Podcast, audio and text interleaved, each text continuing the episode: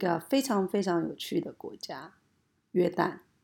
因为今天是星期三，我们要来说说生活，说说生活中有什么让你值得开心的，说说生活中让你觉得有什么特别有体会的。尤其今天是疫情三级第五天，其实我身边很多人现在都已经异地工作，或者是在家工作。那这时候。相信大家需要更多正面的能量，所以呢，就让我们来讲讲有趣的约旦，希望可以在这疫情蔓延的时刻，让大家都可以开心一些。当然喽，Jesse 讲这样子的呃议题，讲这样的国家，当然是非常开心的，所以想要跟大家分享。那首先呢，我们要讲约旦这件事情呢。想必很多人事实上对约旦都是很陌生的，甚至你都没有去过中东国家。事实上，约旦也是 Jesse 第一次去的中东国家。那起源于就是呃，二零一七年的时候，因为一个正式的参访团，然后非常幸运的有机会去约旦拜访。那因为是一个非常正式的参访团。所以呢，一开始事实上，哦，对方的约旦的接待单位，事实上的 NGO 团体，就把我们的安排的都非常的好。那其实住啊，还有相关的交通，其实都处理的非常好。那之后，因为 Jesse 还有一点假期，所以呢，就因缘巧合的又留下来了几天。那又因为。啊，觉得留下来的天数不小心留太多天了，然后呢，有一个小小的发想，就决定去了以色列。那当然，以色列是另外一件事情，我们另外一集再来跟大家聊聊有趣的以色列，聊聊大家有没有体验过？嗯，在餐厅，然后隔壁坐的非常漂亮的以色列大兵，拿着枪跟你一起吃饭。好，那回到我们今天要讲的约旦。那约旦呢，除了参访团的行程之外，哦，我自己也留下来了几天，一个人走了几天的行程。那当然也有不同的体会。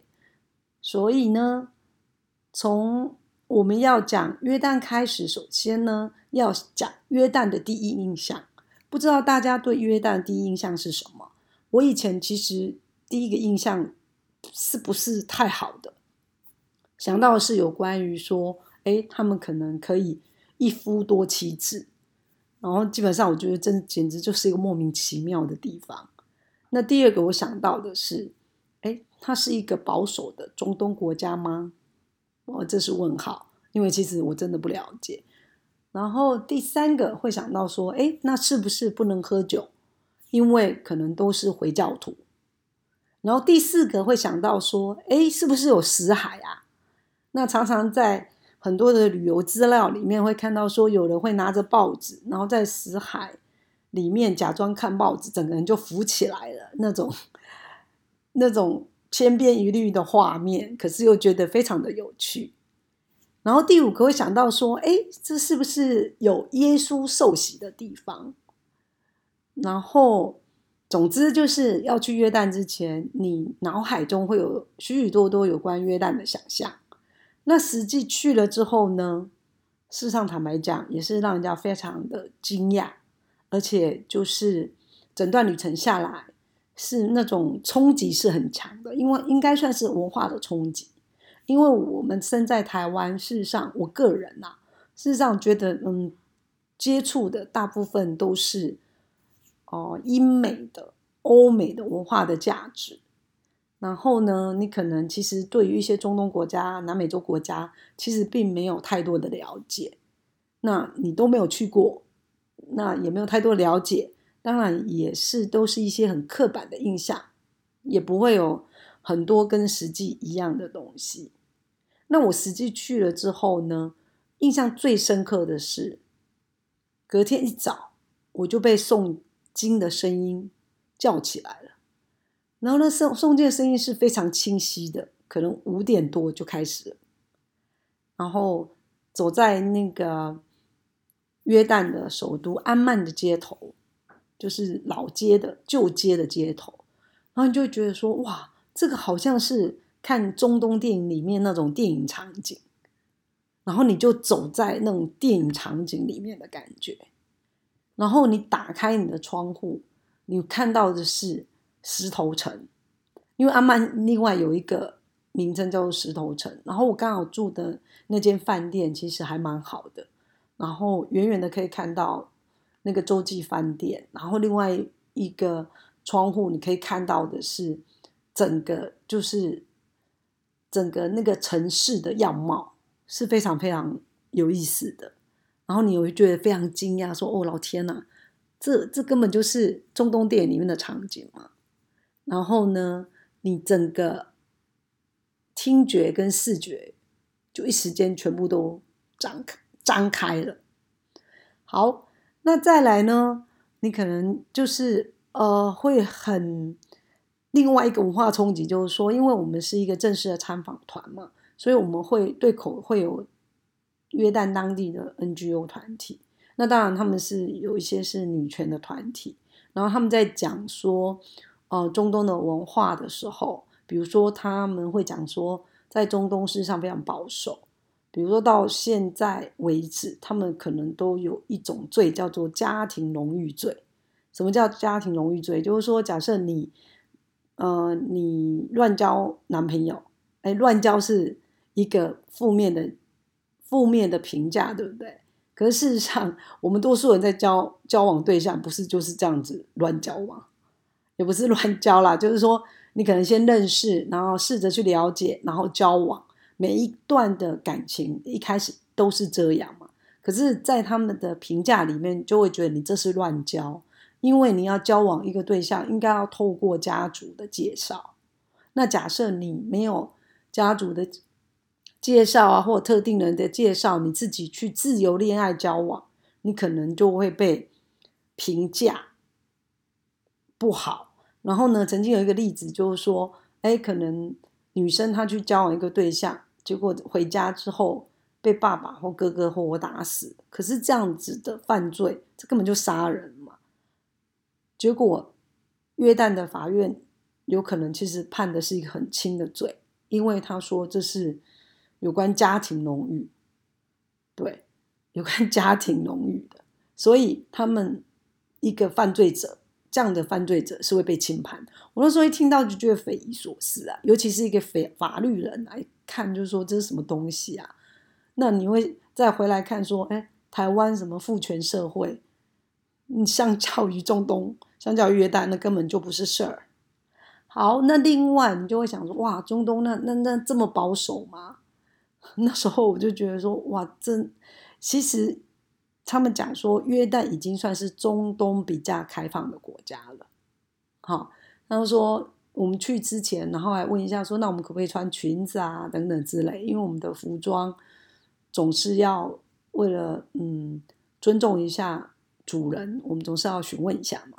那他们说其实呃没有没有影响，可是我的团员说，事实上那天我穿的是长中长裙，然后走在那个安曼的街头。我的团员说，我走在路上，人家一直看我，所以显然就是说，在他们当地人认为说不是事儿的事儿。可是因为人的样貌有很多嘛，有可能当地人有一些比较保守的，他可能看到一个女生穿裙子走在路上，然后就会觉得很奇怪。对，所以呢，我还是会建议，如果大家下次有机会去约旦，然后建议还是穿。裤子好了，可能会方便一点。不过我那时候穿裙子是也没有造成我太多的困扰啦，是也还好。那只是说约旦已经算是比较开放的中东国家了，那我就不知道说去其他的中东国家哦会是什么样子，所以大家就斟酌喽。好，那另外在约旦可以喝酒吗？事实上呢，这个我们约旦的朋友很可爱，他就会开玩笑说：“可以啊，你是基督徒就可以喝酒，所以要喝酒那一天就是基督徒。”啊，这当然他们的玩笑话，因为事实上他们还是有分回教徒跟啊基督徒的。然后呢，在约旦很有意思的是，你酒也不是随随便便都可以买得到的，就是你要在特定的地方，比如说有特定的卖酒的店，然后呢是要有执照的人才能在那里卖酒。对，这是约旦的朋友告诉我们的。对，那嗯，基本上什么是中东风情呢？哇，这实在太难三言两语说尽了。当然，最好的方式就你去了你就知道。只是说，因为现在疫情期间，大家想到说出国这件事就有一点伤心，因为就是现在出不去啊。所以呢，Jesse 就简单跟大家报告一下，到底什么是。中东风情当然是我很主观认定的啦，也许大家去的是不一样的想象。首先就是包头巾，哎，那包头巾这件事情呢，事实上你在中东约曼安曼的街头，你可以看到很多包头巾的人。那事实上也不是每个人都包头巾。那比如说接待我们的呃 NGO 的女团体、女权团体的。工女性工作人员在我们参访了几天，我们都没有看到她包头巾啊。对，可是我们去一些呃主管机关参观，倒是有一些约旦人是会包头巾的，那也是有一些男人会包头巾。对，所以中东他们会也没有全部的人都会包头巾啊，至少我们那时候去看到的。那他们会吃什么呢？哦，他们吃的东西我觉得好有趣哦，羊肉，然后非常好吃，然后你不会觉得特别腥，不知道为什么。可是台湾有时候你吃到进口羊肉，有时候是很腥的。然后他们会非常巧妙的把羊肉跟优格结合在一起，而且非常好吃。对，那是我吃过最好吃的优优格羊肉排，非常好吃。然后另外一个甜点也很棒。不知道为什么就超好吃，好像他们想好像有羊绕还是什么之类的，那也不会太贵。像在那个安曼街头有一家非常非常有名的甜点店，你一个甜点搞不好就十来块台币这样子而已，然后很大一块，很好吃。好，那另外呢，当然中东风情就我们刚刚讲的啊，就会有诵经的声音，然后你走在街头，你可能会路过清真寺。那清真寺可不可以参观呢？这也是很多人会问我的。清真寺其实有些地方是开放的，然后有些清真寺是很严格的，你可能教徒才能进去。那我们那时候住的饭店，呃，附近我查了一下，有一个国王清真寺，所以我就很好奇。我们就参访的行程结束之后，黄昏就曾经去了一趟。那去的时候是要一点点的门票这样子，那要求一定要呃穿特殊的衣服跟包头巾进去。那你没有没关系，可以租借。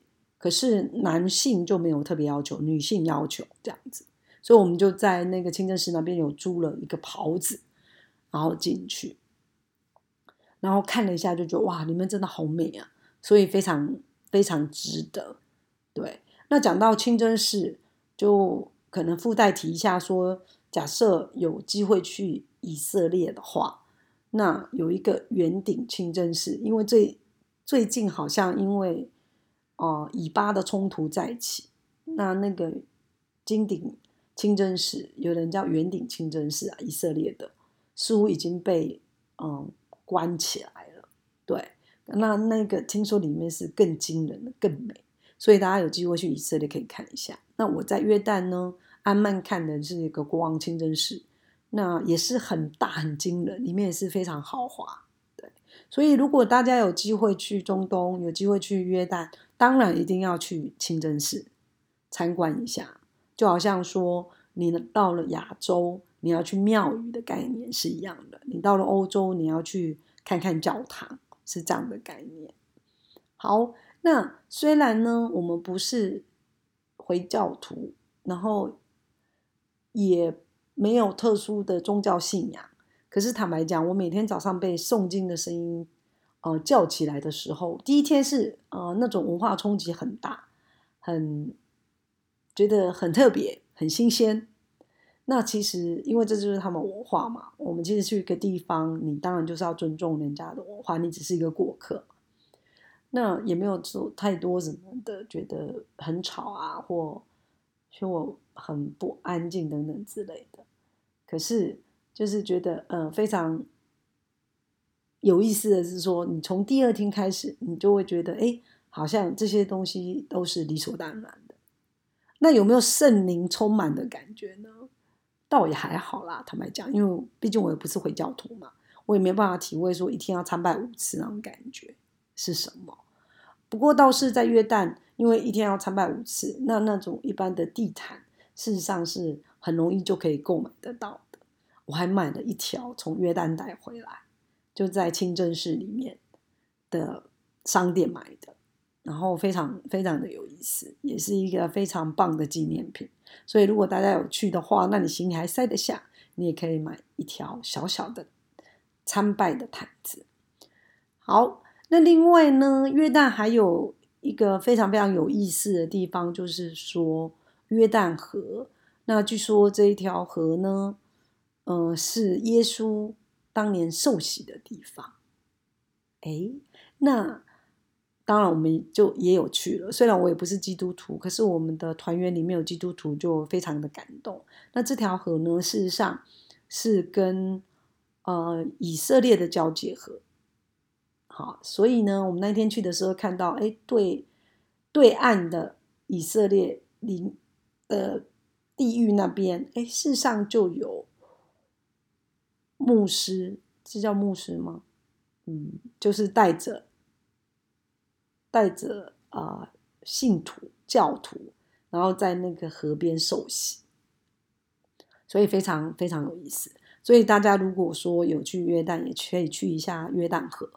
好，就是耶稣受洗的地方，可以看一下。好，那除了这个之外呢，呃，约旦非常有意思，他或他们是周休五六，不是日哦，他是礼拜五、礼拜六休息，然后一天要当然祷告五次喽。然后你在那个阿曼街头一直听到的就是哎祷告。的声音，然后可能会有会有广播这样子，然后会提醒你。对，这是我们那时候在啊约旦的首都安曼，那时候就印象非常深刻的一些中东风情的想象。那很庆幸我们也去了约旦的街头，然后吃了传统的甜点、传统的餐厅，然后也去看了清真寺，所以算是很丰富的行程。那另外一个在约旦非常非常重要的景点是死海。那死海大家一定想象得到，就是，哎，好像就有很多人会假装拿着报纸，然后在死海里被浮起来，这样看报纸。那我们的参访团没有带我们去，因为可能行程太满了。可是我自己留下来的时候，我后来有到死海的海边。去住了一天，那事实上是约旦住一天呐，然后那个以色列的海边也住一天，哎，然后非常非常非常有意思，就是啊，就是其实是蛮豪华的度假地点。不要想说约旦，然后可能住的地方不好。事实上，现在那种全球资本主义蔓延的时代，你有。钱，然后呢，基本上在一些观光景点，你可以找到非常非常厉害的五星级饭店。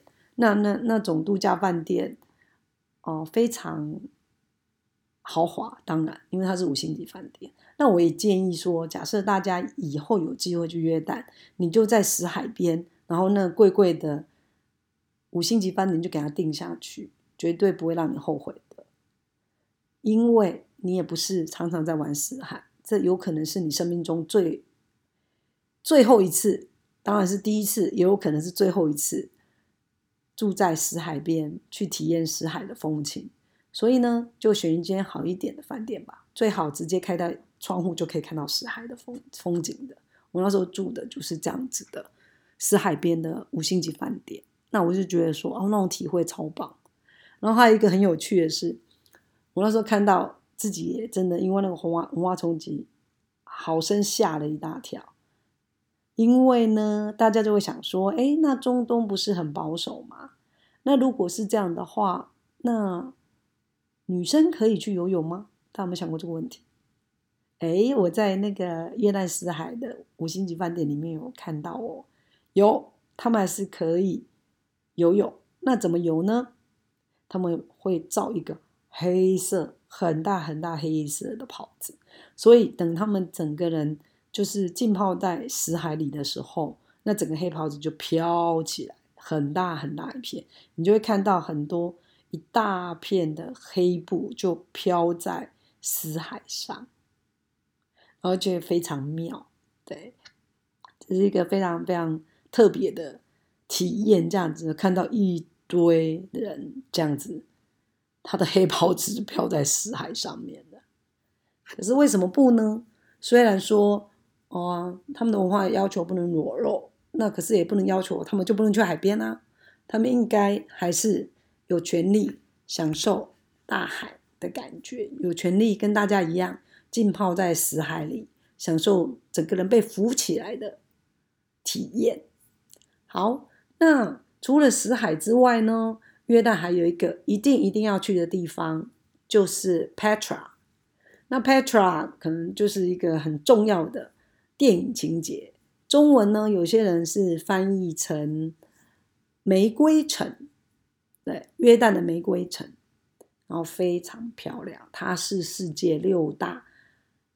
文化奇景，反正现在文化奇景大家分一大堆，几大几大的。可是，在最早期的时候，它就是世界文化奇景之一。那我分别去了两次，你就想说那么短时间去两次？对，因为第一次是跟参访人去的，我们只走一半，根本没有整个整个区域都走走遍。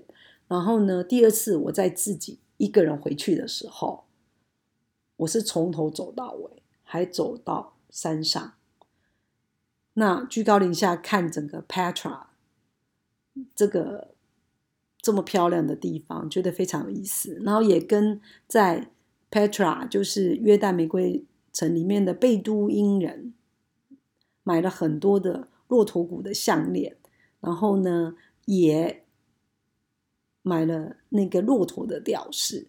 那我觉得那个骆驼的吊饰非常非常有意思。如果大家有机会去的话，那也可以采买一下，只是要杀价哦，因为他们其实价格会差距很大。好，所以 Petra 非常有意思。那嗯，Petra 的玩法还有一个玩法，就是说你可以嗯晚上然后走进 Petra 古城里面，那大家就可以想象，Petra 古城当然是晚上是一片漆黑嘛，然后呢，他们就会每个人拿着蜡烛，然后去夜探 Petra。这个城市这样子，哎，可是因为 Jessie 实在是太胆小，没有去。可是相信你们可以体谅我为什么？因为我大白天都在看一些 Petra 城里面的，比如说啊什么陵寝啊什么的，那就是坟墓啊。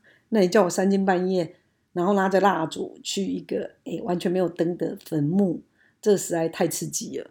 所以那时候我就非常没种的没有参加。不过那个还要另外付钱哦，参加那个行程还要另外付钱。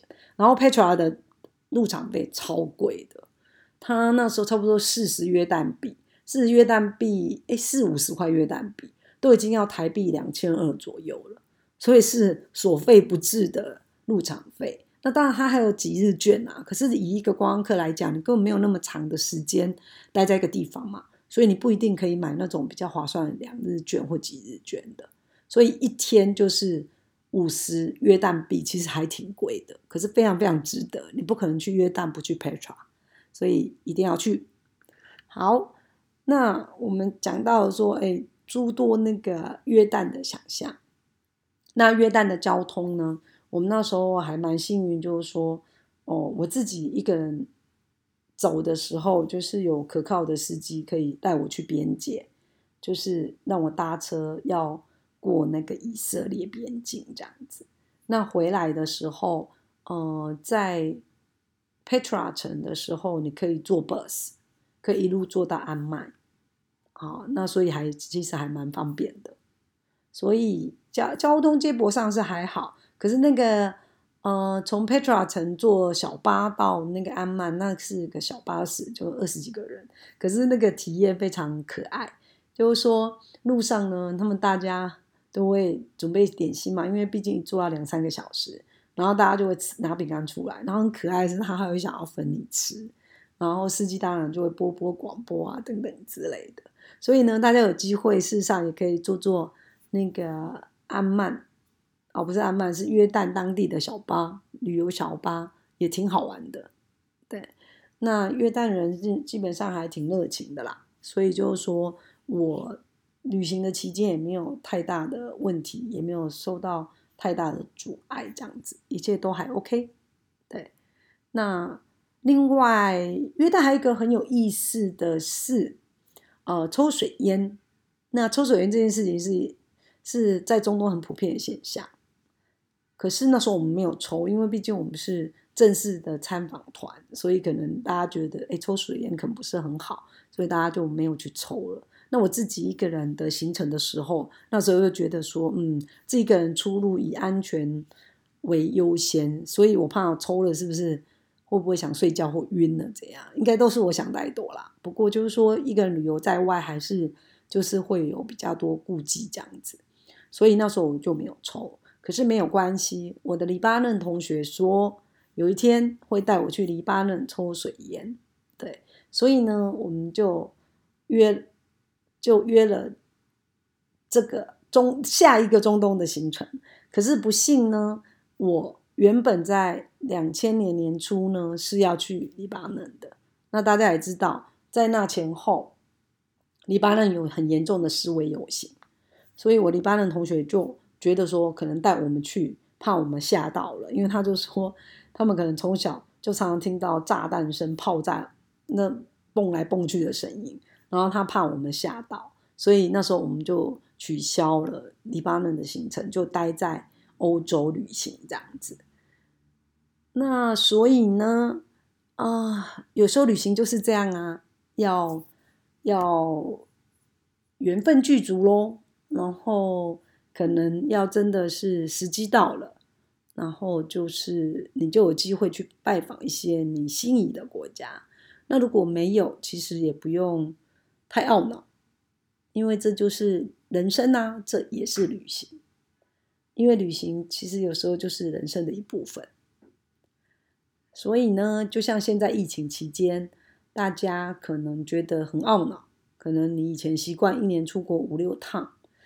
那现在哪都去不了，然后原原原本呢还能就是台湾离岛、金门、马祖、澎湖、兰屿到处走走，那现在因为疫情三级，连离岛都不欢迎台 台湾本岛的居民前往。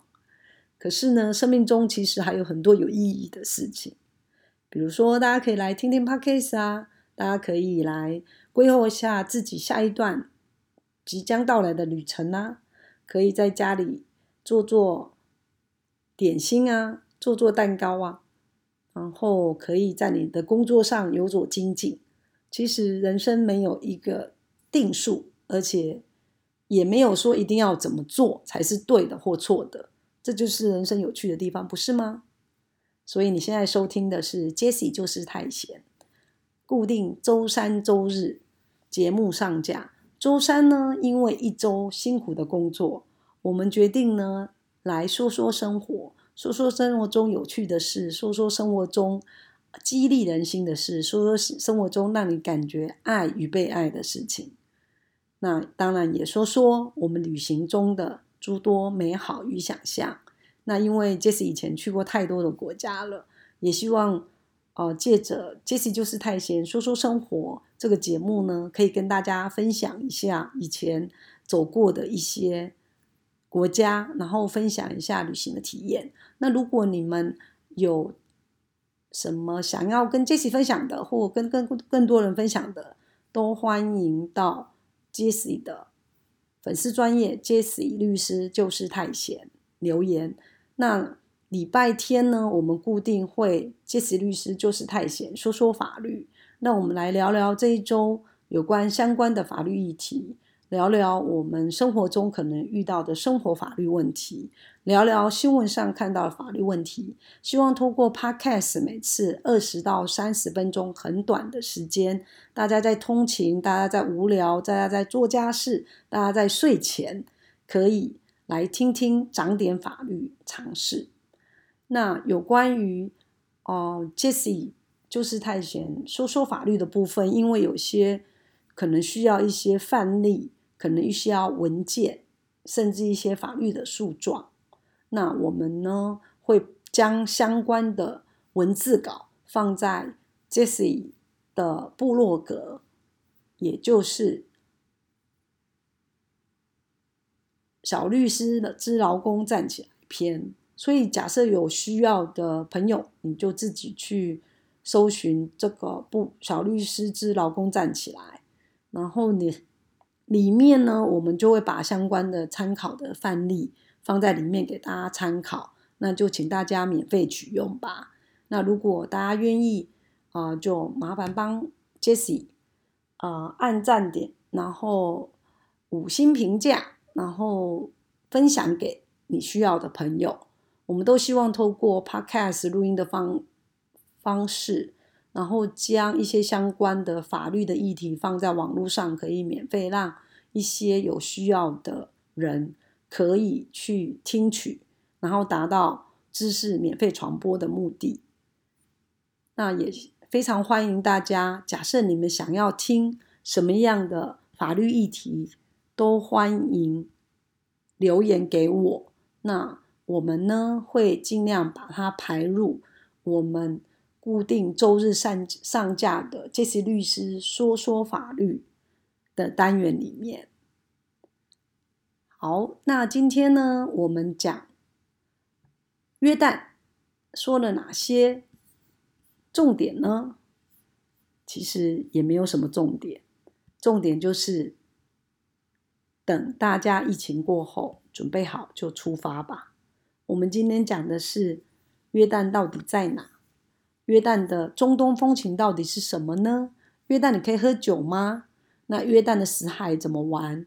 约旦的 Petra 玫瑰城到底怎么去拜访？然后还有你有没有跟中东的朋友约定要一起探访中东呢？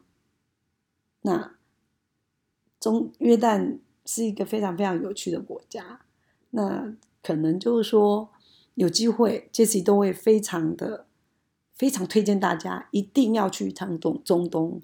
你会对这个世界有一些价值观，会有不同的、不同的想象，然后也有不同的考量。那似乎会重新去洗涤你自己的生生命中的价值观，然后当然也是一个很好的刺激。好，所以呢，下次准备好你的护照，然后约旦是落地签，只是说如果你你的护照曾经有去过以色列，那你要再去中东其他国家，建议你就再申请一本护照。对，大家知不知道我们外交部是可以呃接受，假设你是因为政治目的或特殊目的，你需要两本护照的时候，他们是接受你申请的。那这时那时候是因为我的护照快到期了，那我因为先前去过以色列嘛，那我怕就是说，嗯，将来进黎巴嫩或什么的不方便，所以后来我是有换一本新的护照。所以呢，这个护照的部分呢，就看大家怎么处理，自己斟酌。那毕竟这个瞬息万变，那护照是你的入门票嘛，然后你的签证对你也很重要，所以呢，你要去。出发旅行之前，当然是要先把这个部分先解决。好，那我们今天 Jesse 就是太闲，周三说说生活就说到这喽，谢谢大家的收听。